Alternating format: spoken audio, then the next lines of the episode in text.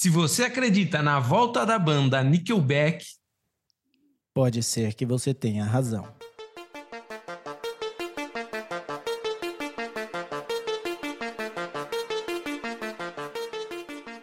Bem-vindo, terapeuta da conspiração. Esse é o episódio de número 25 do nosso Terapia da Conspiração podcast. Eu sou Ariel Barcelos, falando aqui do Sertão Andino, e comigo está. Eu sou o Davi Miller, falando aqui de terras tupiniquins, diretamente do calor do sol. Deus Apolo está nos fazendo uma visita, provavelmente. Nossa, aqui também tá um cal... E aqui foi foda, porque eu moro num lugar quente. E quando você mora num lugar quente, meio que você acostuma que é quente. Ele é quente uhum. o ano inteiro, não tem. Aqui, como é muito perto da, da linha do Equador, não tem muita diferença de, de mês a mês. Mas tem vez que, que vem uma frente fria e que esfria. E quando eu falo que esfria aqui, eu tô falando, acho que deve chegar nos 20 graus. É, Nossa. É. Mas para mim, que já tô acostumado com o calor daqui, 20 graus é frio. Eu já ponho o meu, meu agasalho, entendeu? Eu já fico preocupado se vem um ventinho, é, um ventinho mais frio aí, que eu vou ficar com a garganta ruim. É, então a gente saiu de, de uma frente fria na, na semana passada, e essa semana começou assim, estourando. Tipo, muito calor. Então, é, tá complicado aqui. É, é, aqui também um calorzão, mas daí dá umas tempestades de repente. É... No final de semana eu estava numa festa de aniversário, daí a gente arran... chegou um, um trio para tocar uma música, armar uma bateria e tal, para arranjar espaço a gente mexeu a mesa de sinuca de lugar. E tava um baita sol, de repente caiu um pé d'água do nada, encharcou a mesa de sinuca, porque o lugar que a gente pôs não era Nossa. coberto. Prejuízo o aniversariante que alugou a chácara lá. Pois é, mano. Nossa, que coisa. Cara, é, é, essas tempestades, aqui também tem isso aí, de vir uma chuva do nada. E aqui eu já percebi, porque eu, eu falo assim, né? Eu como eu sou criado no eu sou criado no sertão brasileiro, sertão paulista, bra, sertão brasileiro é no Nordeste, eu acho, né? Sertão paulista, no, no, no, é, no interior paulista, vai, vamos deixar assim. Então você, já pega aquelas manias de, de ficar vendo de onde está vindo vento, como que as nuvens estão se mexendo, porque você sabe que, que isso vai depender se vem chuva forte ou se a chuva vai virar e não vai passar ali, você pega essas manhas. E aqui eu comecei a prestar atenção nisso aí. Aqui, quando começa uma brisinha do sul, cara, batata, você pode olhar e lá no sul você vai ver aquelas nuvens cheias de dando raio, chegando a tempestade assim. E, e a última vez que aconteceu isso, foi uma tempestade bem punk, assim. E, e eu até olhei no, no Twitter para ver se a galera que já tava lá na tempestade tava, vamos dizer, se, eu queria saber se só tava assustando ou se tava levantando o carro do chão. Entendeu? é, é, aquela. Uh, e eu fui olhar e eu achei muita gente que tava ainda no lugar que não tinha chegado a tempestade, tweetando: Nossa, que gostoso essa brisinha depois de um dia de calor intenso. Eu falava: ah, Nossa, espera vai. mais, mais 20 minutinhos, você vai ver a, a brisinha, o que, que é. é eu, eu, não sei se você chegou a ver imagens, mas já que você citou o nosso interiorzão paulista, a nossa cidade, você viu como ficou ou não? Mesma coisa, tava um baita sol. Inclusive, teve lugar da cidade que nem choveu, nem molhou o chão. Em outras, fez camada de gelo, de granizo. Chegou a ver isso? Não, não, não vi isso aí. É, é depois eu te mando uns vídeos para você ver. Mas na, no SESI, na escola SESI, por exemplo, uma camada de gelo que parece que tinha nevado. Você está falando, uh, você está falando aí onde você está, no seu bunker, ou você está falando da cidade Botucatu, onde a gente costumava morar? na cidade onde a gente nasceu, Botucatu. Botucatu. Terra, então. A terra dos bons ares.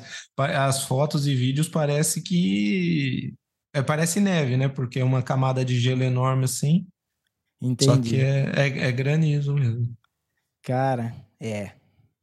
É, e, é... O, e o engraçado, o engraçado não, o curioso é isso. Isso em algumas partes da cidade, em outras parece que nem choveu, sabe? O asfalto quente chegou a garoar, mas nem deu tempo de molhar o asfalto. Sim. E enquanto isso, teve, teve amigo meu que mostrou vídeo da casa dele, acho que furou telha e tal, e caindo água da lâmpada, sabe? Nossa. É. Normalmente é, não é que fura telha, né? Entope a calha. E daí entra isso, por, isso. por baixo da, da telha. É, pode ser que seja isso. Isso. Uh, cara, é foda. Não, chuva é, é o que a gente Mas já, agora. É o que a gente já aí... falou. Ah, pode falar. Não, é, é só para contextualizar, né? Porque a galera tá aqui no, no, nosso podcast, a galera falando do tempo, mas lembrando que tem tudo a ver com as antenas HARP, né? Então, ah, possivelmente isso. a gente vai descobrir na cidade de Botucatu um, uma nova estrutura das antenas HARP. É, então, não, e, e, e, a gente vê como provavelmente isso aí eles estão atacando Botucatu. Aqui, ó, a gente teve um, um terremoto faz né, nem duas semanas aí, 5.9 na na escala é, Richter. É, então eles estão eles estão armando aí, né? As, as antenas HARP estão apontando para tentar pegar os, os terapeutas da conspiração, mas não nos calarão. É, por sorte, eles não sabem onde fica o meu novo bunker. Eles atacaram a nossa cidade natal, que a gente já não está mais. Exato. Então, se você aí ainda mora em Botucatu, uh, desculpa. Foi mal. Foi mal aí. Uh, então, uh, Nickelback pode ser que, que faça aí um retorno depois. Bom, eles já iam fazer um retorno, mas depois que o jogador da, da NBA aí, Jimmy Butler, uh, falou, cantou a música deles no, no vestiário depois de uma derrota, uma. É, uma derrota para um, o, o, rival local ali, né, pro, uh, pro Magic, Orlando Magic. E então o Nickelback tweetou que se ele curte a banda, para ele vir fazer um é, fazer a turnê com eles. E o que me magoou muito nisso aí foi que quando eu li a notícia, eles tiveram que explicar quem que é Nickelback. Então talvez eu tenha que explicar aqui quem que é Nickelback. Uh, e Nickelback... Pois é. Pode, pode explicar, fica à vontade. Nickelback é uma banda, daquelas bandas uh, que tem, tem umas cinco bandas que elas meio que se parecem e o, o vocalista tem sempre o mesmo timbre de voz e que fizeram muito sucesso no, no início dos anos 2000 e que para mim ainda fazia sucesso. Para mim ainda era uma banda. É, é, que nem quando você fala assim, Oasis. Oasis para mim é, ainda é uma banda que faz sucesso, mas quando foi a última vez que o Oasis soltou alguma coisa nova? Eu só conheço as músicas antigas do, do Oasis. É, a grande diferença é que o Oasis ele se manteve na mídia brigando e fazendo as pazes, né, com os irmãos Gallagher, então aparece mais no jornal. Agora o Nickelback realmente tinha sumido, mas é é esse efeito mesmo da, que a gente sente a idade chegar de uma vez, porque a, simplesmente existe um mundo onde existem as bandas que você conhece e você só descobre que a sua banda é velha quando você vê uma notícia dessa, onde tem que explicar quem é a banda. Você fala, como assim tem que explicar quem é Nickelback? Quem não sabe quem é Nickelback? E não aí é. é que você se toca que o último hit do Nickelback foi há, sei lá, mais de 10 anos atrás. Então tem uma geração inteira aí que cresceu possivelmente sem ouvir Nickelback. E a gente achando que era uma banda que ainda fazia sucesso. É, exatamente, porque vamos dizer, se você tem 20 anos hoje, você não escutou Nickelback. A não ser que você tinha um irmão mais velho que escutava alguma coisa, mas. É, né, se você tem 20 anos, você nasceu quando o Nickelback estava fazendo sucesso. E, e, então, quando você já tinha idade para escolher a sua própria música, para escutar a sua própria música, você não. Muito difícil. Não é que não tem como. Até porque eu, quando eu pude escutar a minha própria música, eu comecei a escutar música tipo metal dos anos 70, 80 né? E pode ser que tenham pessoas assim, mas não é, não é a maioria. A maioria vai escutar o que tá passando ali. Cara, onde que passa a música hoje? Tipo, se você é uma pessoa que, que quer consumir, porque na minha, na nossa época, né, era rádio ou era MTV. Mas e hoje? Onde que a pessoa descobre música nova? Tem que alguém mandar o link do Spotify para ela? É, eu acho que eles seguem playlists, né? É, eles têm as playlists preferidas que vão sendo atualizadas semanalmente e, e tem também, né, sei lá, os influencers que dançam as músicas no TikTok, daí as músicas estouram. Antigamente tinha isso também. E o, e o rock ele era mais popular, né? Ele não era o gênero popular, mas ele era mais. Por exemplo, a MTV mesmo fazia um trabalho enorme. O próprio Nickelback, eu acho que é, ficou muito famoso, pelo menos aqui no Brasil, quando lançava clipe, tocava na MTV e tudo mais. Hoje em dia, eu sinto que a juventude já não tem mais esse apego no rock, né? Antigamente o rock era, era o gênero da rebeldia, que é mais a cara das, dos adolescentes. Hoje Sim. em dia eles eles estão indo para outros gêneros e então é, talvez até por isso que o Nickelback tenha sumido e a gente não, tinha, não tenha nem percebido. É, é. É, eu não sei. Eu não posso falar que a galera não curte rock hoje em dia, porque de verdade eu não conheço a galera mais, né? e, e vamos dizer assim, eu também não conheço as bandas atuais. Sei, certeza que ainda tem a galera que curte rock. Na, você vai numa, numa escola, num colegial, sempre vai ter os que estão lá de, de andando de camisa preta, do Blind Guardian, do sei lá quem yeah, são, Sem são cortar bandas. o cabelo. Isso, cabelão comprido. Então sempre vai ter as pessoas que são. Uh, porque o, o cara que gosta de rock, ele é o eterno alternativo, né? Porque passam gerações e gerações e eles continuam a mesma coisa. Tipo assim, você pega essa turminha que metaleira de colegial, desde os anos 70, dos anos 60, que eles são a mesma coisa, né? É, só muda quem são, mas eles se vestem igual, eles gostam das mesmas músicas, eles, né, eles usam o mesmo tipo de cabelo, uh, eles vão no, no, cemitério à noite tomar vinho barato. Tipo, não, é, é isso. Tipo, é o, é, é São alegorias, né, já. É uma persona pronta já. Exato, com certeza. Uh, e, e, não tem outro personagem do, do, do, colegial que seja assim. Porque, vamos dizer assim, a pessoa popular do colegial, ela vai mudando. Porque você não pode ser popular se você continua usando a mesma moda de 1960. Então, 1960, elas tinham um jeito, tinham um estilo de cabelo, eles tinham um estilo de cabelo mais mauricinho, tal. Na minha época do colegial, era tinha que usar um boné, mas você não colocava o boné inteiro na cabeça, entendeu? Você deixava uma parte do boné para cima para você fazer um topetinho com o seu cabelo. Então você deixava, vamos dizer assim, a frente, o topete do seu cabelo, deixava tudo espetadinho para cima, e daí você encaixava o seu boné no topete ali, de forma que a aba tocasse o final do seu topete. Isso era moda, esse era o popular da época. Né? É, depois, hoje em dia deve ser alguma coisa assim, até mais esquisita ah, que isso. É, hoje em dia, no mínimo, você tem que fazer dancinha no TikTok. Né?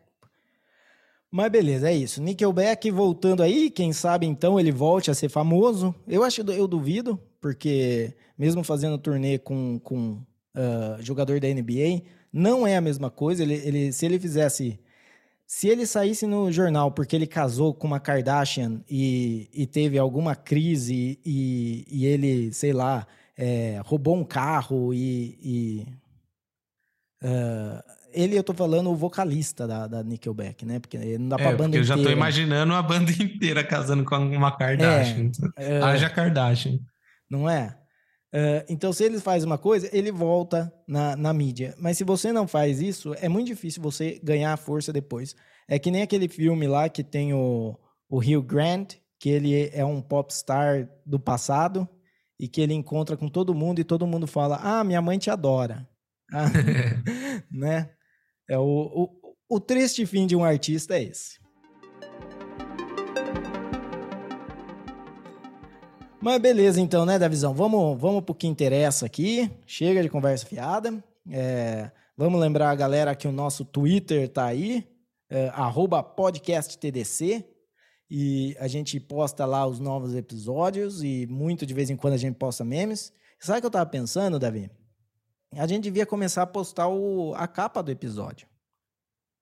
para tentar chamar a galera Sim. pela arte que é, porque a, a, capa do episódio, ela é uma obra artística ah. fenomenal. Se você escutou o último episódio aí que eu, que eu fiz sozinho, a capa do episódio tem um monte de referência. Easter duvido, eggs. É, duvido que você pegue todas. Você vai pegar quase todas. Porque Excelente. a maioria é fácil pra cacete. Mas muito bom, muito bom. As capas estão ficando muito boas. Fica meu parabéns aí ao artista secreto, que eu não vou entregar quem é. Né? Não vamos, não vamos falar, é o artista anônimo. E daí mais para frente a gente faz aí os NFTs para você poder comprar aí a sua capa é. do, do Terapia da Conspiração aí e guardar. Uh, não vai valer nada, mas pelo menos você tem um NFT aí da Terapia da é, Conspiração. É, vai valer tanto quanto qualquer NFT. Isso, vai valer tanto quanto qualquer NFT. Uh, mas beleza. Entrando no assunto de hoje da visão. É, Bora.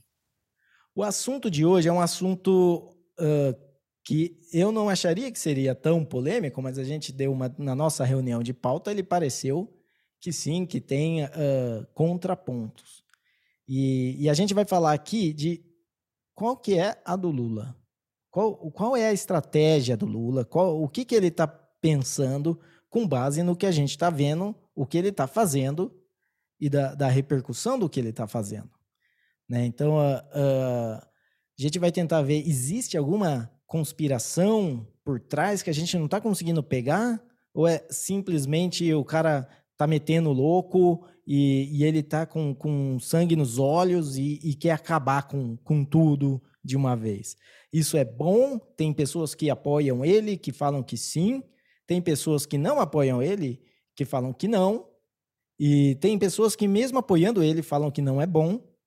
E vamos ver aí, é, vamos, vamos então dissecar isso aí, né, da visão.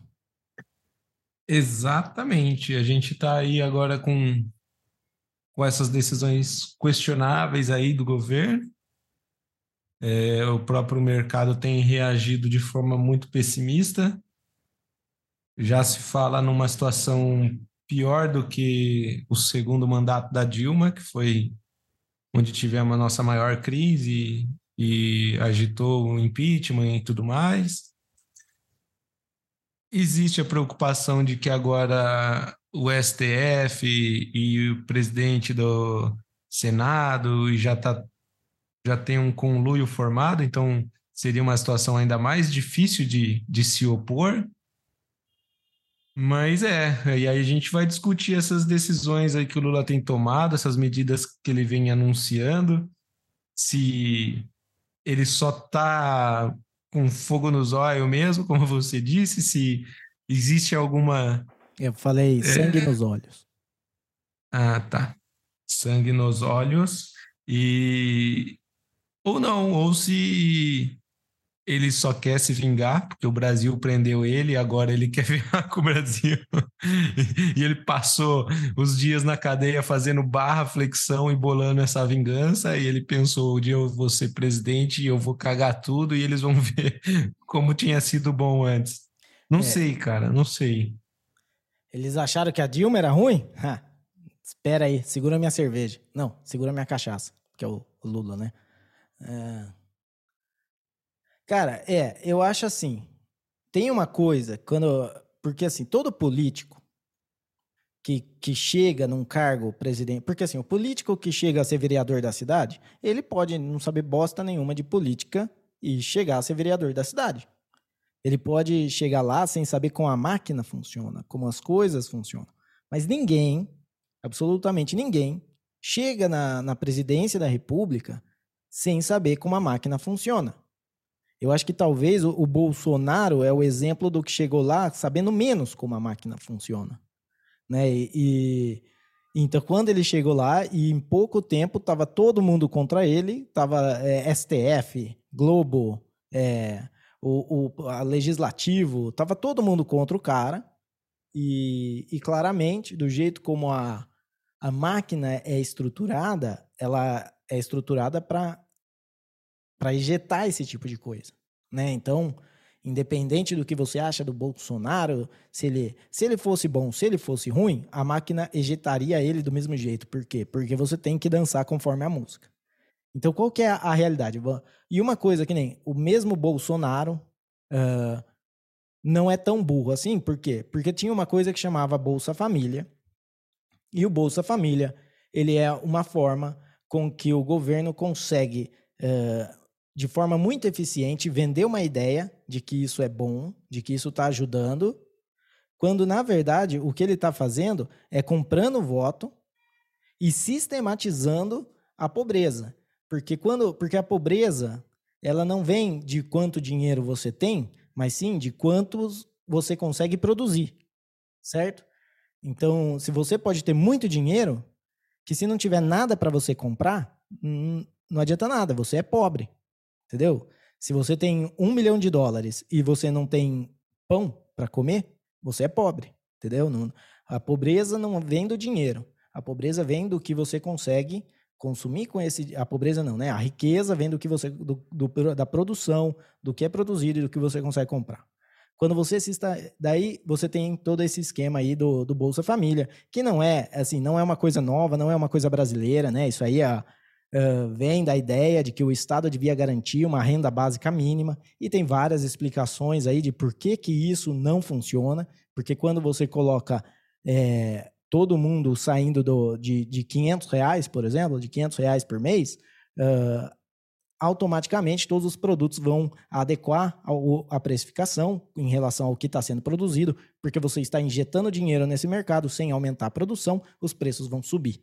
Isso é economia básica. Uh, mas o Bolsonaro ele não foi lá e falou vou cortar o Bolsa Família, porque ele sabia qual era o ganho político do Bolsa Família. O que, que ele fez? ele mudou o nome do Bolsa Família para Auxílio Brasil. E daí é a mesma coisa, só que ele pode falar: eu criei o Auxílio Brasil. Do mesmo jeito que o Lula fez com o Bolsa Família, com, com um auxílio que era dado pelo PSDB, pelo governo PSDB, que tinha outro nome.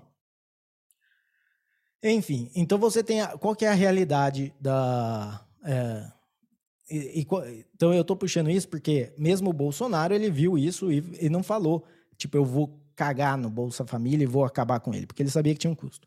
O que eu vejo o Lula fazendo hoje é cagando na, nas políticas. É tipo falando assim: não importa se a política é boa e se eu vou ter ganho dela pessoalmente, politicamente.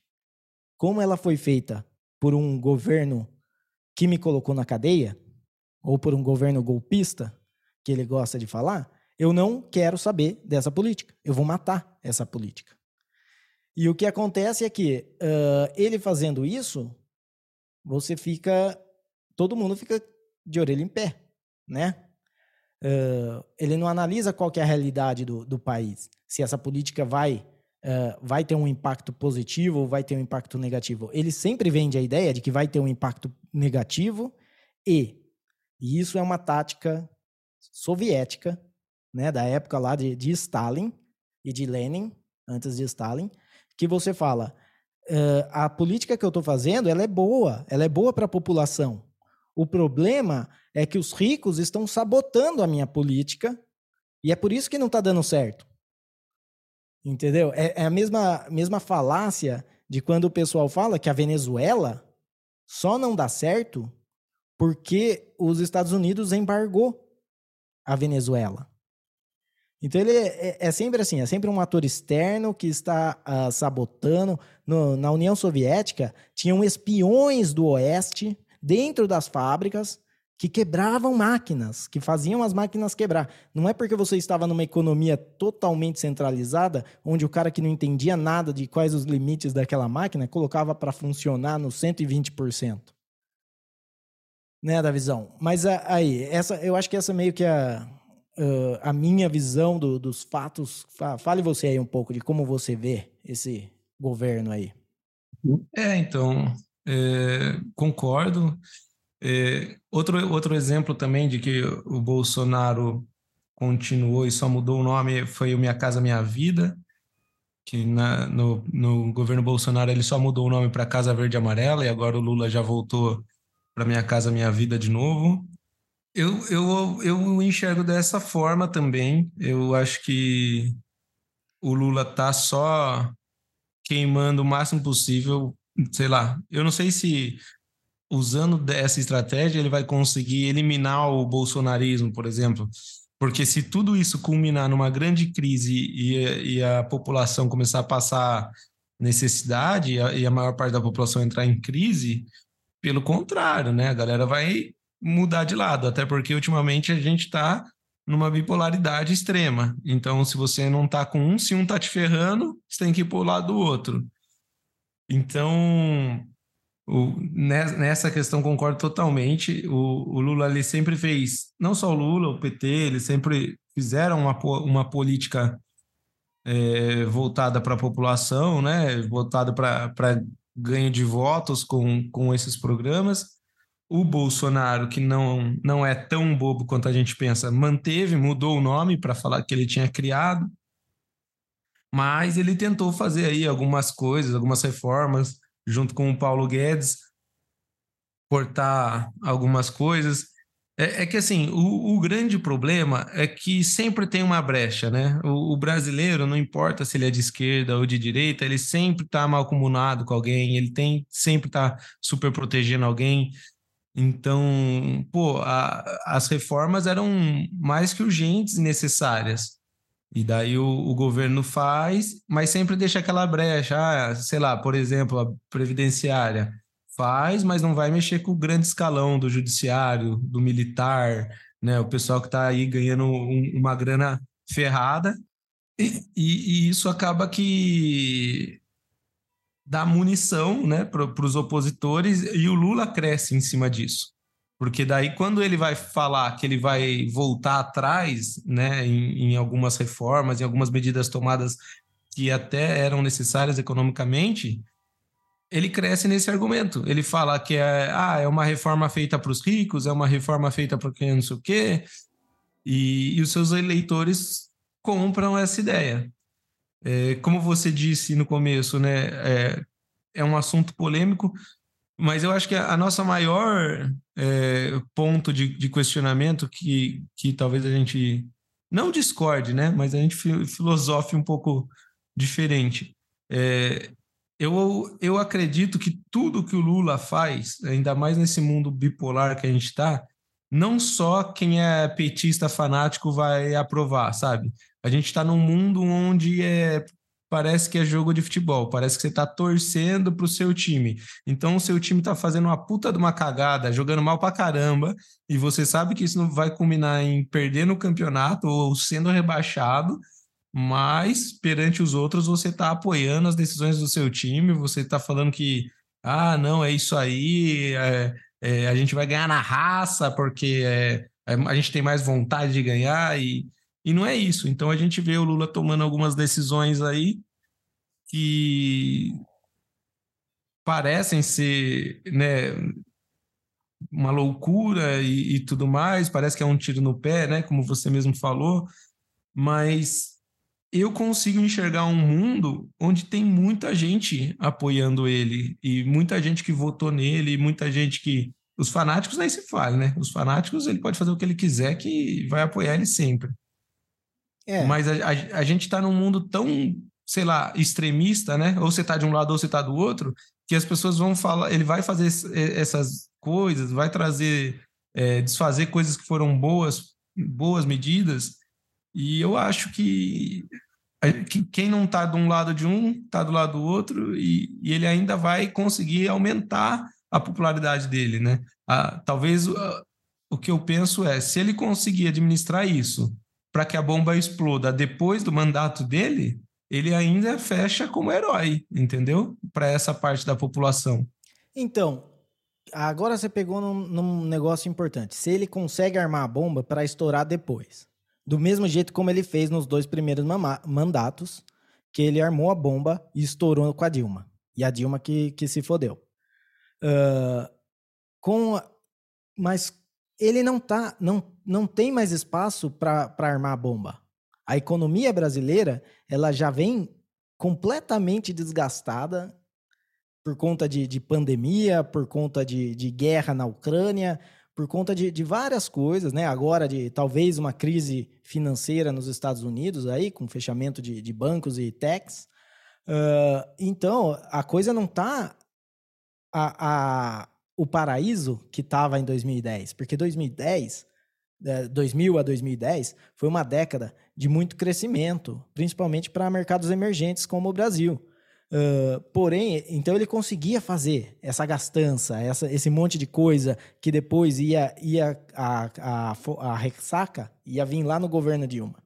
Uh, ele conseguia. Agora não tem. Qual que é a realidade do Brasil? A realidade do Brasil é que Uh, o piso do imposto de renda esse ano é 1.900 e poucos reais, enquanto que o salário mínimo é 1.320 reais. Ou seja, uma pessoa que ganha 1,44 salário mínimo vai pagar imposto de renda. Cara, imagina você ganhar 1,44 do mínimo e você pagar imposto de renda numa e ainda numa, numa economia que está sinalizando, né, num, numa gestão econômica que está sinalizando que a coisa vai daí para pior, entendeu? Que, que é o, Haddad, como ministro da Fazenda, está é, eh, querendo taxar empresas que estão colocando anúncios em, em, jogos de futebol. Cara, é, é a coisa mais imbecil que tem. Ah, peraí, só um negócio. Você falou que é, a questão do imposto de renda foi alterada, né? Ou não? Foi alterada para o próximo ano. Ah, tá. Para o próximo ano foi alterada, vai para dois mil e alguma coisa, que mesmo assim pra... é tipo menos de duas vezes um salário mínimo. Ah, não, é exatamente duas vezes um salário mínimo. É exatamente duas vezes. É duas vezes um salário mínimo. É um absurdo. É um absurdo isso. Cara, uma pessoa para ela começar a pagar. Porque assim, a gente já tem a, a, carga tributária altíssima no Brasil em tudo que você faz. Tudo que você vai fazer, você tem uma carga tributária alta. Então, e, esse, e, o, essa, e essa carga tributária no, no, no consumo, é, o pobre paga do mesmo jeito que o rico, paga ao mesmo tanto. Né? Com a diferença que talvez o pobre não compre uh, tanto produto importado quanto o rico, então uh, talvez nisso aí fique é, um pouco o rico paga um pouco mais, mas é só porque tem, com, tem consumos diferentes, tem perfis de consumos diferentes. Uh, mas quando você pega uh, a, o imposto de renda, o imposto de renda era uma coisa que, que deveria começar a contar, isso mesmo se você, assim, se você acredita que o imposto de renda é uma coisa boa. Eu não, mas eu vou, vou colocar o chapéu aqui de quem acredita que o imposto de renda é uma coisa boa e que serve para igualar a população. O imposto de renda deveria uh, ser uma coisa que aplica a quem tem o, consegue ganhar mais do que o suficiente para sobreviver bem. Agora, você vai me dizer que uma pessoa que mora em São Paulo e ganha R$ 2.500, 2.600 reais, que vai ser a duas vezes, ou hoje 1.900 reais, essa pessoa, cara, Primeiro, ela não consegue morar em São Paulo, certo? Ela vai, ela vai morar numa cidade satélite vizinha ou num bairro bem afastado de São Paulo, bem longe de onde ela trabalha. Ela vai ter que gastar mais de duas horas todo dia para chegar no serviço, não sei, e não vai conseguir, tipo, não vai sobrar dinheiro nada. E além de não sobrar dinheiro nada, ainda vai ter que pagar imposto de renda.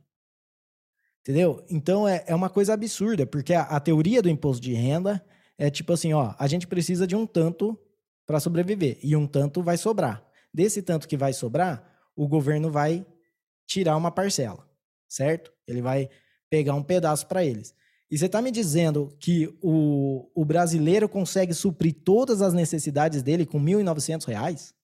Isso é, uma, é um absurdo, entendeu? Tipo, não, não dá, não dava há 10 anos atrás. Hoje, então, pelo amor, cara, não tem como. É o, e daí é o, é o Estado pesando no, nas costas do pobre. Que no, e no fim acaba pesando na, nas costas de todo mundo. Porque ele vai, como vai escalonando, ele vai tirando parcela de, de todo mundo nisso aí. Mas, pois bem, é por isso que, que daí a, a galera vai atrás. É, é, é bom que a galera saia do mercado formal porque quando ela consegue sair do mercado formal, ela consegue sair disso também, né? É, mas, por exemplo, o... essa questão do imposto de renda, eu, eu ainda que eu não, eu, não, eu não entendo direito uma coisa. O, a, a responsabilidade já é do governo Lula, dessa diminuição, ou é algo que vem tipo, de uma lei de diretrizes básicas orçamentárias do ano passado, e daí esse ano o Lula manteve, mas no ano que vem ele já alterou. Então, a ideia é que uh, essa, essa tabela não é corrigida do mesmo jeito que é corrigida com, com inflação e salário mínimo. Porque que nem aqui na Colômbia, a gente, você tem uma coisa que chama é, valor unitário de tributo, uni, único valor tributário, alguma coisa assim, que ele é uma ele é uma medida que ele vai colocar tudo que, que você paga de, de imposto de renda e tudo que você paga de salário mínimo. Então, se o salário mínimo aumenta, essa margem aumenta, entendeu? No Brasil não é ligado esses dois. Então o salário mínimo aumenta, mas essa é e o salário mínimo aumenta conforme a inflação, e mas esse negócio fica. Então o que, que foi acontecendo? Não tendo reajuste conforme a inflação e conforme o salário mínimo, uh, o que acontece é que hoje a gente está nessa situação. Uh, o, o caso não é nem se é responsabilidade do, do Lula ou não. É, o caso é que essa é uma uh, a responsabilidade, assim, essa é uma das coisas que ele tem que olhar quando ele fala, cara, eu tenho, eu não posso, eu tenho que, que abrir, que eu tenho que afrouxar isso aqui antes de eu começar a meter o louco. Eu não estou numa economia onde eu posso meter o louco. Eu não estou numa economia onde eu posso passar mensalão no, no, legislativo e comprar minhas ideias. Por quê? Porque eu não tenho como pagar elas. A população não tem como pagar elas. Não vai ter. Não adianta eu mandar uh, comitiva do, dos JBS, dos irmãos Batista lá para a China para tentar fazer negócio. Não tem espaço na economia brasileira para zoar. Entendeu? Porque quando sim, você pega uma quando você pega uma economia que ela tá bem, que ela tá forte, que ela tá andando, beleza. Quando você pega no primeiro mês de governo e aumentou a falência em 50%, e as fábricas de carro estão fechando por todo lugar, e você não tem previsão de, eh, de crescimento, você não pode, porque se você, se você uh, tentar apertar mais o mercado, você vai estourar o mercado. Sim. E essa bomba é, na, na, na, sua mão. Na verdade, eu, eu só fiz essa pergunta porque assim, eu, eu, eu entendo toda a gravidade, mas eu, eu acho que essa questão do imposto de renda nem é a decisão mais lazarenta que ele tem, porque ele vem agora, de fato, ativamente fazendo, tomando decisões, né, que vão influenciar no mercado e desfazendo é, algumas coisas do, do governo Bolsonaro. Ah, então, Davi, é... Visão, só para fechar do imposto de renda, vale lembrar que ele aumentou para 2.600 no, no próximo ano, mas a promessa dele era 5 mil. Sim, sim. Então, é, né? né? então até nessa, tipo, ele, ele, tá, é, ele tá descumprindo promessa de campanha e que mostra que ele sabe o que ele está fazendo. Porque se ele prometeu 5 mil, é que é, ele, ele, sabia que com 5 mil ele conseguia comprar voto. Mas agora ele não vai aumentar para 5 mil. Sim, exatamente. É, como a gente falou, né? O Lula de bobo não tem nada, principalmente politicamente falando. Ele sabia como ganhar essa eleição e provavelmente era o único que ganharia essa eleição do Bolsonaro. E sem entrar no mérito da, da, da qualidade da, da, da, eleição ou não, se foi fraudado é. ou não. Tô, tô, tô, só estou falando que eu, provavelmente se fosse qualquer outro não ganharia essa eleição do Bolsonaro. Ah, sim, com certeza. Mas é, é que assim, eu é, sim acho grave pra caramba essa questão do imposto de renda e, pô, promessa de campanha eu já nem considero mais, né? Porque os caras falam o que não. quer mesmo, mas eu tô querendo dizer o seguinte, ele vem agora prometendo desfazer algumas reformas e, e vem é, tomando algumas medidas e, e volta com programas que afetam diretamente a economia do país, que, na minha opinião, são decisões que mexem muito mais. Talvez no resultado financeiro não afete tanto quanto essa questão do imposto de renda.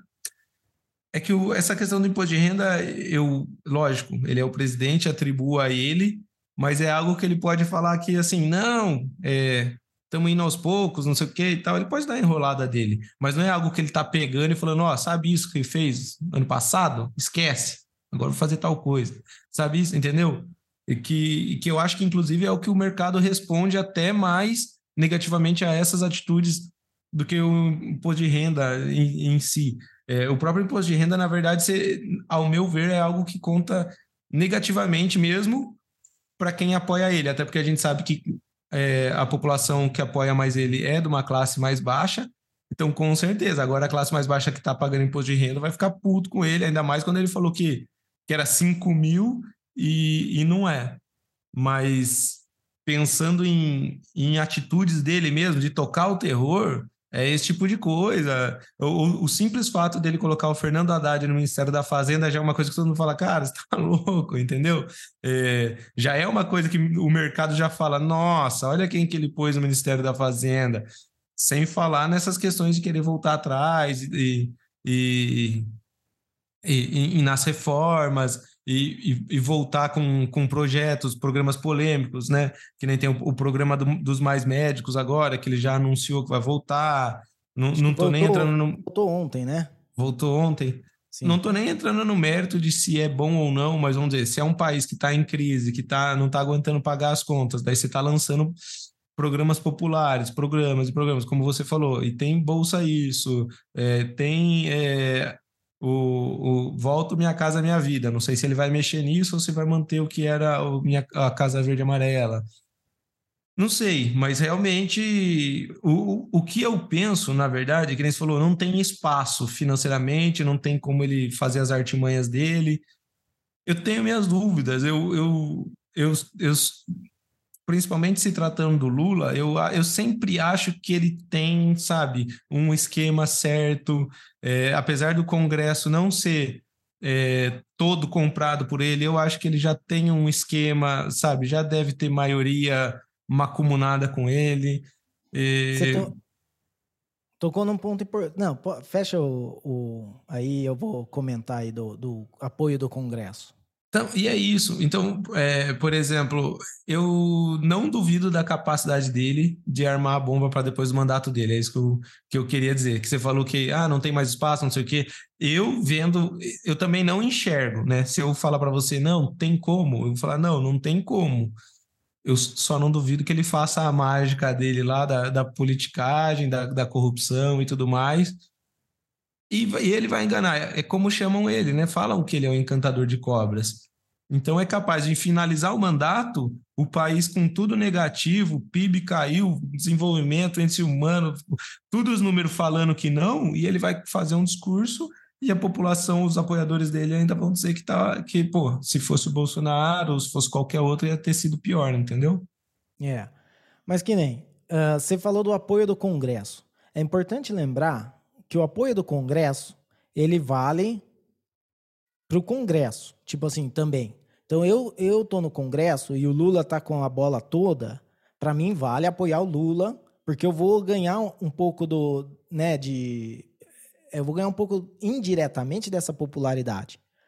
Se o Lula não tiver apoio, então compensa eu me distanciar do Lula, porque eu vou. E, eu, e todo político pensa assim. Não pensa que Pode ter um ou outro que é ideológico e que sempre vai estar lá do lado, sim, mas não é a maioria. A maioria é, eu vou apoiar se faz bem para minha carreira. Se não faz bem para minha carreira, eu não vou apoiar. Esse é o político profissional.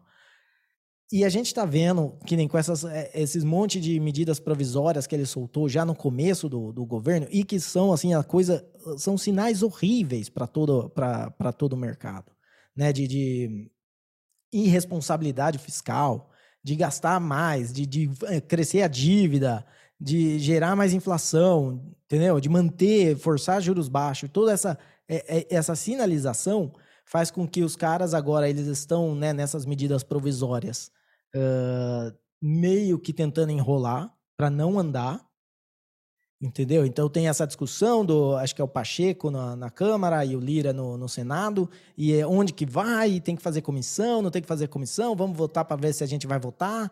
E, e o que eles fazem é esperar.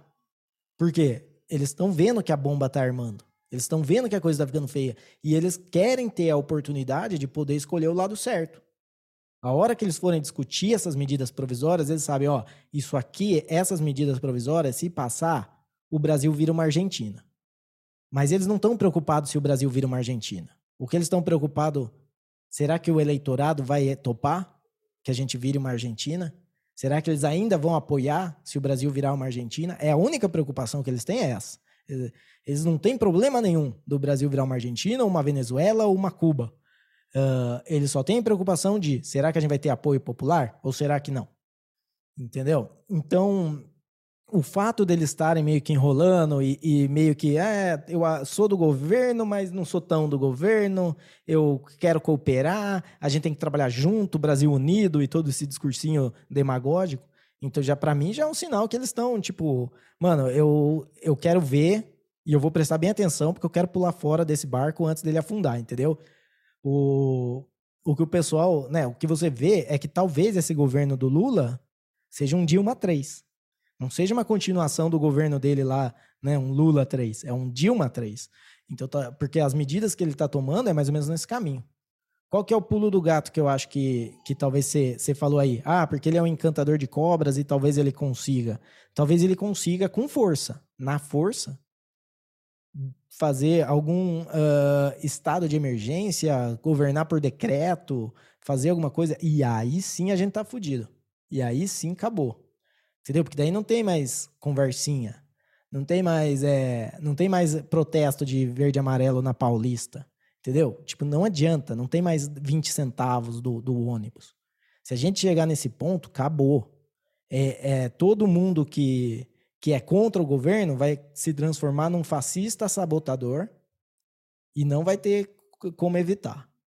E talvez talvez é isso que precisa para a galera acordar, né? Porque a gente já passou aí por ditadura militar, por mensalão, por lava-jato, mas a galera no Brasil ela ainda não entendeu que não dá para confiar em governo, né? Então talvez precisa de mais uma.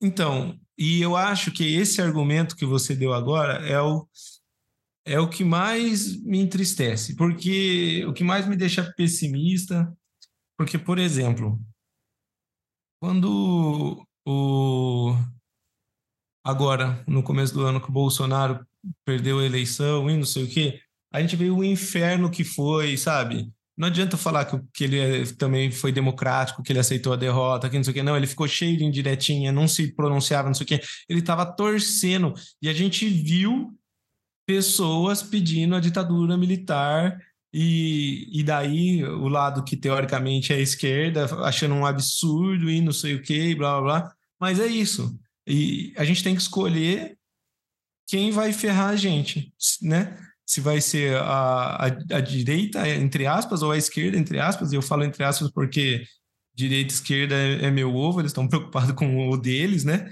Eles querem ficar no poder. É, o, o, lado deles é o poder, não é a direita, não é a esquerda. A gente pode ver com o Alckmin se juntando ao Lula. É óbvio isso. Então, é bem possível. E o que eu te digo é. Por isso que eu falo que, que eu não acho um tiro no pé ele tá tomando essas decisões todas, porque assim, é um tiro no pé do país, mas não é um tiro no pé dele. Porque se chegar nesse ponto que você falou, e a gente tiver numa ditadura é, do, do governo Lula, metade do país vai estar tá apoiando, entendeu? Eu acho, e eu, eu acho que assim como a gente vê esses países aí todos na merda, esses exemplos que você deu, e eles têm um grande número de apoiadores na rua se confrontando, a galera querendo a liberdade, sair da ditadura, e tem gente defendendo a ditadura, querendo achar um motivo bom. Cara, hum, aí eu vou discordar. Tipo, você pode ter omissão mas gente defendendo a ditadura nesses lugares só se eles estão sendo pagos pela ditadura, só se eles fazem parte da ditadura.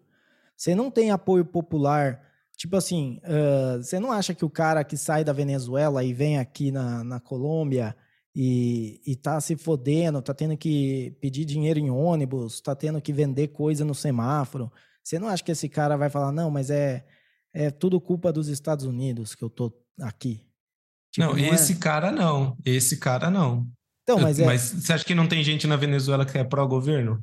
Pró-governo. Eu não conheço ninguém que, que, seja, que não seja parte do governo. Não, eu, eu conheci, não... eu também não conheço, mas eu acho que tem. Porque, tá, porque não tem. É, chega num, num, ponto, Davi, que você não tem o que comer.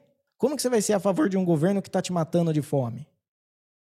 É uma coisa. Tipo assim, quando você pega e vê. Uh, o, vamos, vamos dizer assim, a pessoa pode ter votado no, no Alberto Fernandes, ela pode ter votado no, no, Hugo Chávez e depois ter engolido o Maduro.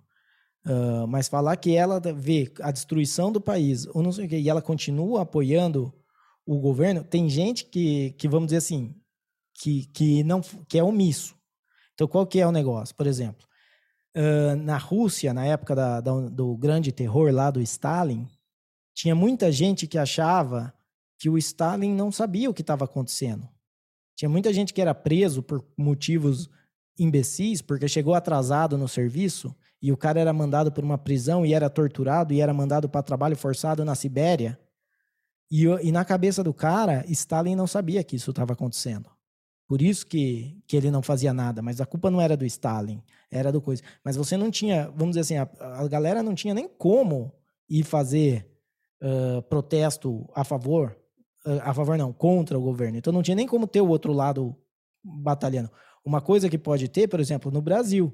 No Brasil, você teve lá o protesto dos bolsonaristas e, o, e os protestos dos Antifa. E os Antifa é, batendo no, nos bolsonaristas. O que é a coisa. É, isso é ótimo para o governo, para qualquer governo. Quando você tem dois lados que um fica colocando a culpa no outro.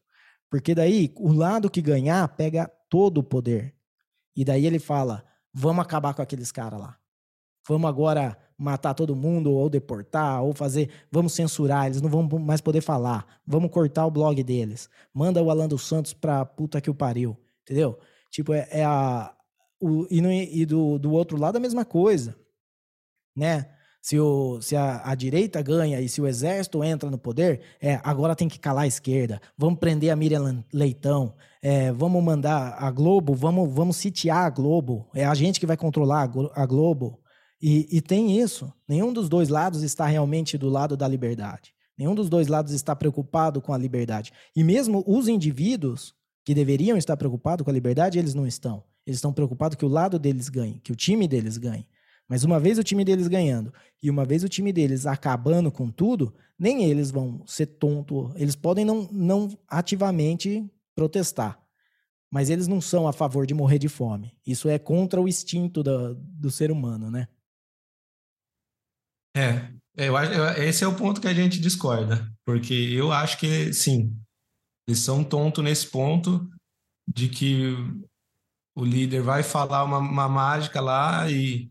Ah, então, viu? A culpa não é dele. A gente está passando fome, a culpa não é do governo. A culpa é do capitalismo, a culpa é das empresas, entendeu? Então, assim, eu entendi sua lógica, e assim, a gente está fazendo aqui o achismo. Você acha que vai chegar uma hora que a fome vai falar mais alto e eles vão se virar contra o governo. É. Eu, pelo que eu vejo desse fanatismo, eu acho que não. Mas você falou uma coisa assim, ó, a culpa do capitalismo e a culpa das empresas é, são duas frases que eu só escutei sair de filhinho de papai. Ela nunca é do cara que realmente está tá trabalhando ali para, vamos dizer, uma classe média baixa vamos dizer. Uh, porque é, muito, é muito difícil a gente generalizar toda uma, uma classe, assim, uma, uma estrutura, uh, uma poder econômico. Claro que você vai ter exemplos ali de pessoas, mas que nem você nunca vai chegar no, uh, num balcão de algum lugar para ser atendido. Ixi, peraí. Sempre esqueço desse alarme. Você nunca vai chegar no balcão para ser atendido em algum lugar e a caixa do lugar vai falar: ah, esse capitalismo uh, e essa burguesia acabando com o proletariado e com os direitos, não sei o quê. Ela vai falar, esse governo aí fazendo ó, o ovo custar preço de carne. Sei lá, é, é, muito mais simplista que isso, é muito mais uh, o, o reacionário que isso. Porque é você ver, e daí não importa, as mesmas pessoas que votar, que elegeram o Bolsonaro, elegeram Lula antes, elegeram a Dilma, e eleger o Lula de novo. Entendeu? Por quê? Porque tem os que ficaram no mesmo lado todo o tempo. E tem os que pularam de um lado para o outro. Por isso que mudou. É, é. É que eu, eu entendo tudo que você está falando, mas assim, é uma coisa que a gente está falando de uma projeção, né? De um futuro. É, eu, eu entendo sua lógica, eu enxergo isso que você está falando, mas se eu fosse arriscar um palpite, o meu palpite é que esse pessoal que não tem esse discurso de que a culpa é do capitalismo das empresas, eles acreditariam mais em quem eles sempre acreditaram. Então, eles não falam isso, mas quando chegasse um vídeo no zap deles lá, e eu falo isso porque eu vejo do outro lado também, entendeu? Tem um pessoal de uma instrução um pouco mais baixa que é de direita, e eles recebem vídeo no zap lá e eles mandam: olha, tá vendo? O Lula é capeta, não sei o quê. E é. aí você, eu acho que essa galera de menor instrução vai receber uma informação falando o coitado do Lula, ah, estão fazendo isso, estão fazendo aquilo, entendeu? E, e, daí eu, é por isso que eu acho, eu não sei como foi né, nos outros países que a gente comentou e tal. Eu estou falando de achismo. Hoje a gente está num fanatismo tão grande que o Lula vai dar um tiro na cabeça de alguém eh, ao vivo, sendo filmado, e vai ter uma boa parte da galera ainda falando que ele tinha que fazer isso por algum motivo, entendeu? É, entendo. Você falou aí do outro lado da direita e é a mesma coisa, do mesmo jeito da a caixa lá do, do supermercado não vai dar um discurso sobre e não quer dizer que não tenha, porque eu sei que tem, né? O que eu tô falando assim é tentando generalizar, porque quando você tem uh, muitas outras preocupações muito mais reais na sua vida, é difícil você gastar tempo estudando filosofia política. Né? Então, uh, mesmo do outro lado, a pessoa vai falar, não, porque o, ela não vai falar do valor da, do é, conservacionismo, conservadorismo econômico, é, de redução de gastos versus expansão de crédito. Ela não vai jogar esses, esses termos. Elas vão falar, não, porque o Bolsonaro cuida da família. Ele é um cara religioso. Ele é uma. Entendeu? Uh, dos dois lados, uh, vamos dizer assim, o comentário não é o. Isso Agora, falando sério, na verdade, a gente está falando aqui de, de, vamos dizer, uma pessoa sem instrução, mas pessoa muito bem instruída usa esses mesmos argumentos. o que basta é você não estudou Nada de política. Você não leu. Se eu não li nada de. Se eu não, não li nada sobre um assunto, e não é ler, se eu não aprendi, porque você pode consumir esse, esse material de outras coisas. Se eu não consumir nada de um assunto, se eu nunca assisti uma partida de futebol, como é que eu vou ser um especialista em futebol? Como é que eu vou ter uma opinião sobre futebol? De falar, ah, eu acho que foi pênalti, eu acho que não foi pênalti. Ah, eu acho que se você colocar três na, na linha de, de meio de campo, é melhor do que se você colocar é, quatro na, na linha de meio de campo. Né? Então, uh, você vai ter. Você não, você não sabe nada. E, e, daí você fala: Ah, eu acho que aquele jogador ali joga bem. Porque você olha e você sai, a primeira vez que você está vendo. Então, com, com tudo é isso. E o Lula, agora, uh, acho que a gente já tá bom o tempo aqui, mas só para encerrar: as coisas que ele está falando, que não são exatamente políticas que ele está fazendo, mas ideias. Então, ele deu o discurso lá que, que tem que, que os livros de economia estão ultrapassados. E eu concordo com ele. Os livros de economia estão sim ultrapassados. Não todos. Se você vê o Ação Humana é mais uh, atual que nunca hoje, porque tudo que ele mostrou do, tudo que ele colocou lá no começo do, do, da, do século XX até hoje foi se provando correto vez e vez, os ciclos toda a, a, parte de ciclos econômicos, de bolhas, de crises, como que acontece e até como, como que o regime soviético não ia se sustentar. Tudo isso uh, te, tem se provado certo. E daí o Lula fala, ah, o, os livros econômicos estão ultrapassados. Beleza, mas você vai acreditar no que o Lula vai mostrar o que é certo? Ou que o Bolsonaro vai mostrar o que é certo? Cara, o que, que esses caras sabem? Eles só sabem falar. Eles só sabem, tipo, é, fazer falácias e demagogia e eles não, eles não têm nenhum conhecimento real. O conhecimento real deles é politicagem, é só para te convencer, é só para te enganar. É sempre usar uma, uma cortina de fumaça. Então, ó, eu vou te mostrar isso nessa mão, enquanto nessa mão eu escondo isso aqui. E, e não é nada. Política não é real, não é uma coisa que, que, uh, que faz sentido. E o dia que as pessoas perceberem isso, Aí elas vão ver que não importa quem está lá. É muito mais importante, isso é uma coisa que até depois eu vou, vou comentar com você de uma a ideia que eu tenho para um bônus aqui do episódio sobre a União Soviética. Uh, vamos ver se rola. Então, é, é, muito mais importante a sua. Vamos dizer, você tem o seu amigo lulista, você tem o seu amigo bolsonarista, você tem o seu amigo terraplanista, você tem um amigo é, que, que acha que, que foi abduzido por, por aliens. se eles são seus amigos, né? Se eles são pessoas que você gosta, que você tem que estar, tá, a sua lealdade tem que estar tá ali com eles. Porque uma coisa é, Lula e Bolsonaro estão cagando e andando para você. É, é isso aí, eu concordo plenamente. E esse foi o é. momento sabedoria do, do Terapia da Conspiração de Legal que o Ariel fala assim: é, não, só, já deu, o tempo tá bom, mas só para finalizar aqui, daí ele faz um discurso de 15 minutos. Brincadeira. Mas é, não, eu acho, eu, eu concordo. Eu. Bom, eu, eu tento ser otimista, né? Eu, eu fico triste porque é muito difícil ser otimista com o cenário atual, ou mesmo se fosse o Bolsonaro, não é questão de ser Lula, não é questão de ser Bolsonaro. E eu acho que vem daí. Não sou um anarquista como você, mas eu parto desse princípio também que tem que começar da gente aqui, não adianta a gente ficar achando que o governo vai mudar, ou que, mesmo que não seja um governo, mesmo que seja uma anarquia, depende das pessoas de qualquer forma. Então vamos a gente aí fazer a nossa parte, como você falou, é, cuide, tenha carinho das pessoas que você gosta, estão perto de você, seja ela bolsonarista, seja ela lulista, seja ela o que for. Vamos fazer a nossa parte, né? Vamos fazer é, lutar contra a corrupção aqui no nossa, na nossa magnitude aqui, né? na é. nossa proporção. Vamos não furar fila, vamos não pegar dinheiro a mais em qualquer forma que for. Se nada que não é seu não não é seu direito. Respeite propriedade é privada. É, isso. Bônus é. neles.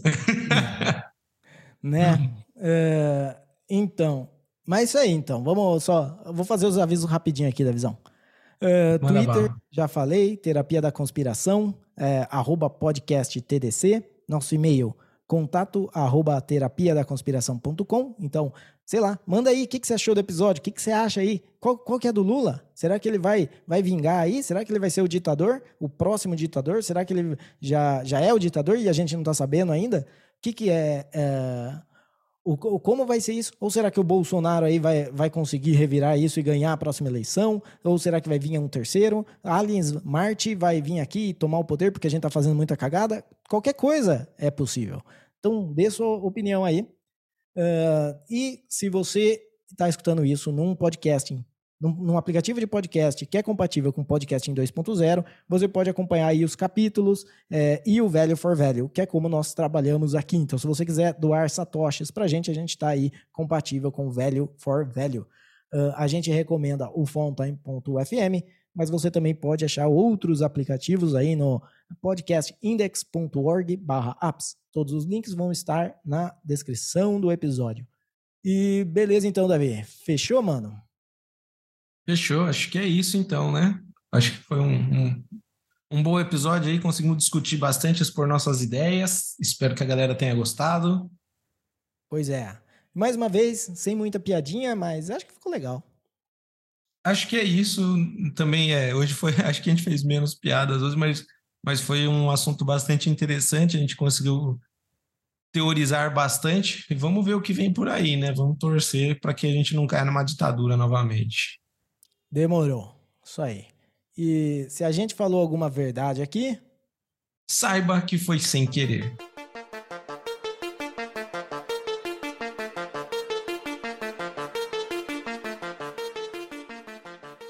Se você acredita na banda. Ah, já errei já.